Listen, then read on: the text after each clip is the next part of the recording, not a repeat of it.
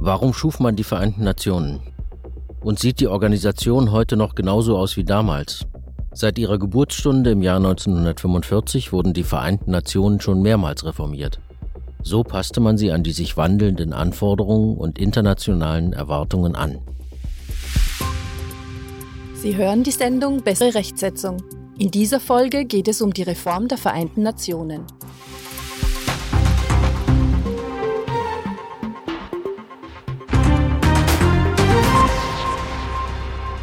Die Vereinten Nationen sind nicht die erste Organisation ihrer Art. Ihr Vorläufer war der Völkerbund.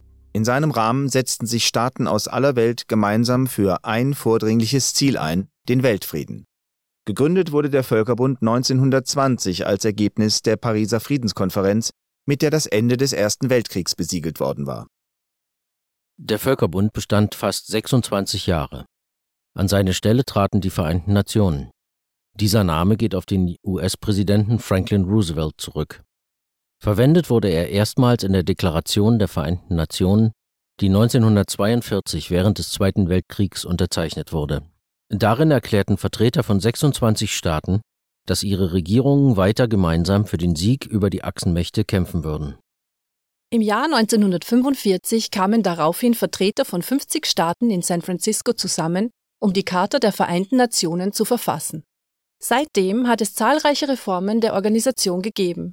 Im Laufe der Jahre haben die Generalsekretäre der Vereinten Nationen deren sogenannte Nebenorgane mehrmals damit beauftragt, Reformvorschläge vorzulegen. Diese Vorschläge betrafen unterschiedlichste Themen. Mal ging es um die Umstrukturierung des Sicherheitsrats der Vereinten Nationen, mal um mehr Transparenz und Rechenschaftspflicht. Im September 2017 bekannten sich 120 Staaten zu den von Generalsekretär Antonio Guterres vorgeschlagenen Reformen. Betroffen sind folgende drei Bereiche Entwicklung, Verwaltung und Frieden und Sicherheit. Erstens soll das Entwicklungssystem der Vereinten Nationen tiefgreifend reformiert werden, damit sich die Ziele der Agenda 2030 für nachhaltige Entwicklung verwirklichen lassen. Zentraler Punkt ist die Schaffung neuer Länderteams. Ziel mehr Transparenz und Rechenschaftspflicht. Zweitens soll die Verwaltung der Vereinten Nationen verbessert werden, und zwar durch vereinfachte Arbeitsabläufe, mehr Transparenz und bessere Erfüllung der Mandate. Die dritte Reform betrifft den Bereich Frieden und Sicherheit. Hier liegt der Schwerpunkt auf der Konfliktverhütung und der Friedenssicherung.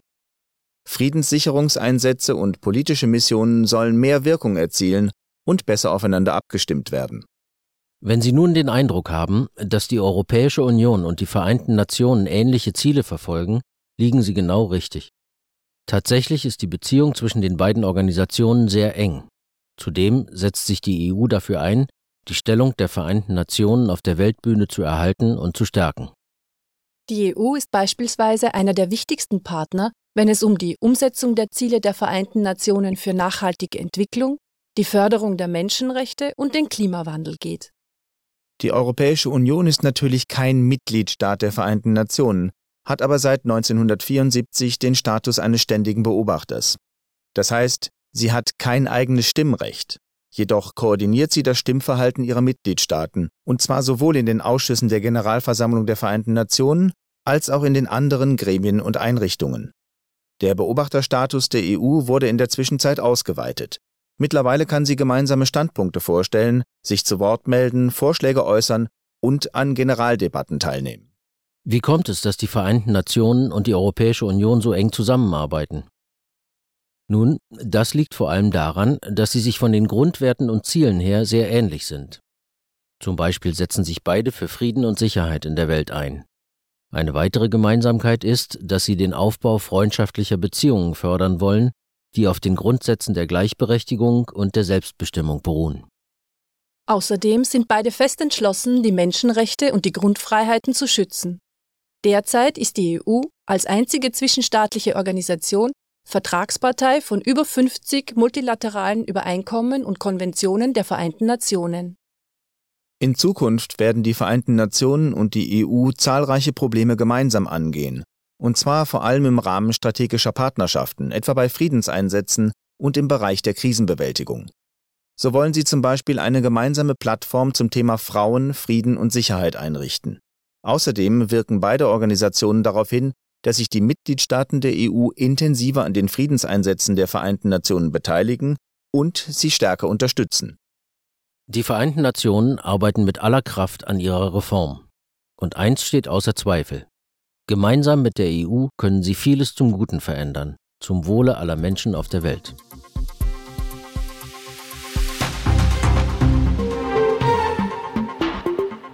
Diese Sendung wird Ihnen präsentiert vom Europäischen Parlament. Mehr dazu finden Sie auf der Website der Denkfabrik des Europäischen Parlaments EP Think Tank.